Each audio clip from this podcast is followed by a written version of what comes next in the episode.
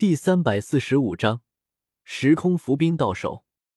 随着莫天行那句话落下，巨大的拍卖场之中，却是反常的陷入了一片寂静。下方的普通势力和普通斗者都清楚，以这时空浮冰的珍贵性，已经不是他们能得到的。就算侥幸得到了，也是找死。他们压根没有那个实力保住。在场有资格与实力争取的。只有那些在贵宾间内的强者和大势力，可贵宾间内也是一片诡异的沉默。即便是一些先前蠢蠢欲动的大势力，此刻也是并未火急火燎的开口，而是身体轻靠着椅背，手指轻轻的敲打着扶手，一言不发。哈哈，倒是老夫没有说清楚了。这片异样的沉默，莫天行也是微微一怔。旋即宛如回过神来般，朗声笑道：“由于这时空浮冰太过贵重，所以这拍卖方法也是有些与众不同。接下来，若是对此有兴趣的朋友，请单独进入隔间，将你所能拿出的换取之物交与老夫看看。最后，老夫会从诸位之中选取一位所拿出之物价值最高者，与他完成这笔交易。”我坐在椅子上，微微一愣。这老东西狡猾啊！若是公开拍卖，在场的都不是愣头青，也不是为了争口面皮能一掷千金的少年人，一个个都是老奸巨猾之辈，极为克制自己的情绪，肯定不会出现溢价太高的情况。如果价格真的太高，那还买个屁！直接等拍卖会后去抢就是。这样一来，吃亏的自然是黑黄宗。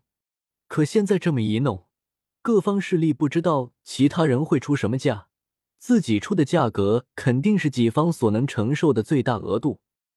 望着场中松缓下来的气氛，莫天行微微一笑，拱手说道：“诸位，接下来我黑黄宗会按照贵宾间的序号，依次邀请诸位来隔间与老夫见面。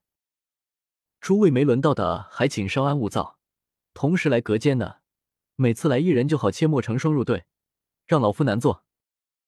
话落，莫天行大手一挥，直接带着几名斗皇长老，还有时空伏兵下了拍卖台，往拍卖场后台一间静室行去，扔下满拍卖场的人。拍卖场内面面相觑一会儿，有人出声道：“一次只能去一人，要是黑皇宗暗中做手脚，该如何？”哼，咱们这么多家势力，还怕他区区一个黑皇宗？他们要是敢乱来，我们就联手灭了他黑皇宗，将这黑皇城瓜分了，如何？哇哈哈哈，甚好甚好！我将目光从外面收回，灵魂力量涌动，将这个贵宾间包裹住后，与天火尊者对视一眼。待会儿老夫去。天火同志点点头，觉悟很高的说道：“毕竟孤身一人去见莫天行。”还是在私密的隔间内，或许会出现什么危险，不可不防。有劳天火前辈了。我微微一笑，莫天行那里我是不愿意去的。千金之子不做微堂，万一莫天行突然发疯要对我不利怎么办？那可是一位三星斗宗。外面拍卖场的侍女已经按照贵宾间的序号，将人陆续引入那座隔间内。每出来一个，才会带下一个进去。每一个人耗时短则一分来钟，长则四五分钟。这事也没什么好聊的，将自己愿意出的最高价摆出来就是了。而我也陷入沉思，想要换取时空浮冰，该用什么宝物来换取呢？我身上最珍贵的，莫过于从薛儿那用青莲地心火换来的三枚破宗丹。这东西同样可以让斗皇巅峰强者突破到斗宗境界，但一怔不小，远不如使用时空浮冰来的安全。不过破宗丹的使用门槛低，只要修为达到斗皇巅峰就能使用，有不少的几率可以成功突破。而时空浮冰使用门槛更高，毕竟此物作用是降低悟道的难度，若是使用之人悟性低，很可能用完之后。境界不会有半分松动，完全浪费。前辈，你说我用何物去换取这块时空浮冰好呢？我有些犹豫不决。若是用破宗丹去换，总有些不舍。天火尊者没好气的翻了个白眼：“你已经初五大道，身上有了道运，不同于其他完全没有触摸到大道的普通斗皇。只要有这块时空浮冰，你百分之百能晋升斗宗境界。所以不要心疼了，拿出你身上最值钱的东西来。有什么能比自身实力增强来的更好？”我一听也是，有了时空符冰，我是能百分之百晋升斗宗的。所以何必再留恋破宗丹？先前未免有些小家子气了。于是我沉吟一声，取出了那枚暗属性破宗丹。这本来是给灵影的回扣，可惜他现在已经和薰儿回到中州，没机会再吃老子的回扣了。破宗丹，天火尊者伸手接过玉瓶，有些惊讶的看了我一眼：“你这小娃娃还有这等好东西？”看来准备的够充足啊！就算没有时空伏兵，也能晋升斗宗。我淡淡一笑，没有多说什么。我好歹知道不少东西，为了能够晋升斗宗，自然也要多做些准备。这时，门外突然响起敲门声，却是拍卖场的侍女。她躬声说道：“敢问几位贵客，可要参与时空伏兵的拍卖？若是要，还请让一位贵客随奴婢来。”我与天火尊者相视一眼，他随侍女离开贵宾间，去了芥末天行。此处顿时只剩下我和云云两人，两人各自坐着，彼此无声。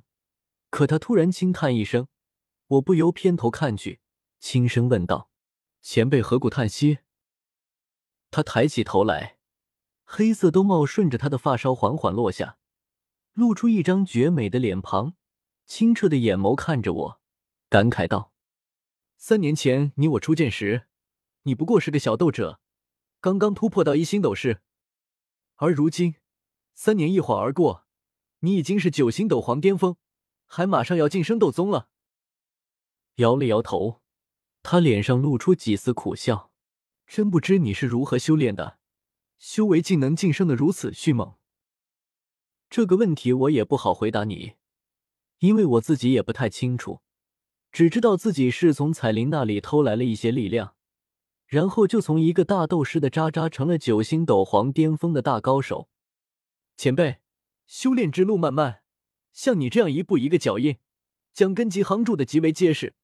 虽然现在看上去落后我一些，但将来或许能比我走得更远。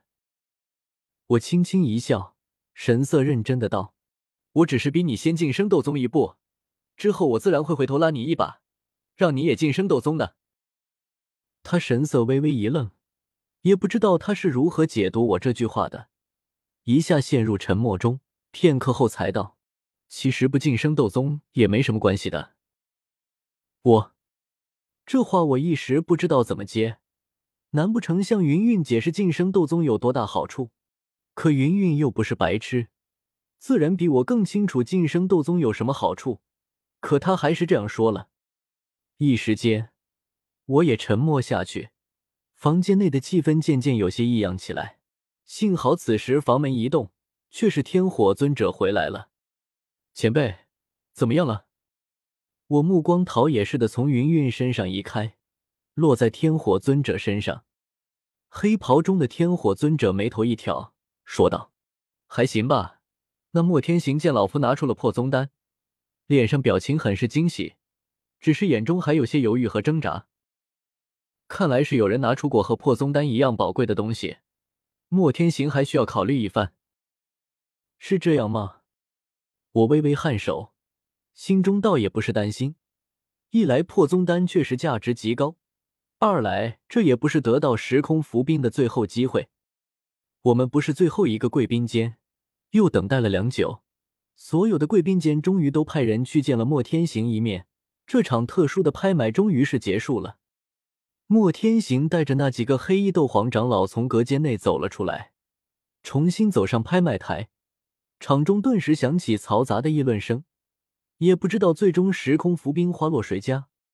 哈哈，诸位，经过先前的一阵挑选，我黑皇宗也是有了最终的答案。莫天行目光环视四周，笑格眯的道。听得他这话，拍卖场中顿时又寂静下来，无数道炙热的目光紧紧锁定着莫天行，好似要将他给烤熟般。在这全场瞩目之中，莫天行轻笑道：“经过老夫与宗内长老的商讨，这时空服兵最后的买主是。”话到此处，他特意停顿了一下，我忍不住诽谤道：“你该不会还要接一句广告之后为您揭晓吧？”但这玩笑话却压抑不住我心神的躁动不安、期待、紧张、忐忑，复杂的情绪纷纷涌现出来。充斥着我整个心神。片刻后，呆的吊足了众人胃口。不少人已经开始瞪眼时，莫天行方才手指慢悠悠一指，不偏不倚，正正好是我所在的贵宾间。哈哈哈！恭喜三位阁下，拍的是空服兵。莫天行还不知道我们三人的名号，也不知道我们三人主次，只好如此称呼我们。但这意思也足够让人理解了，我整个心神顿时被喜悦充斥，差点没激动的站起身来。淡定，要淡定。深吸数口气，我强压下心中的激动不安，静静坐在椅子上，整个人顿时有种高深莫测的感觉。但埋没在兜帽的阴影下，无人看见我年轻英俊的脸庞，笑得贼开心。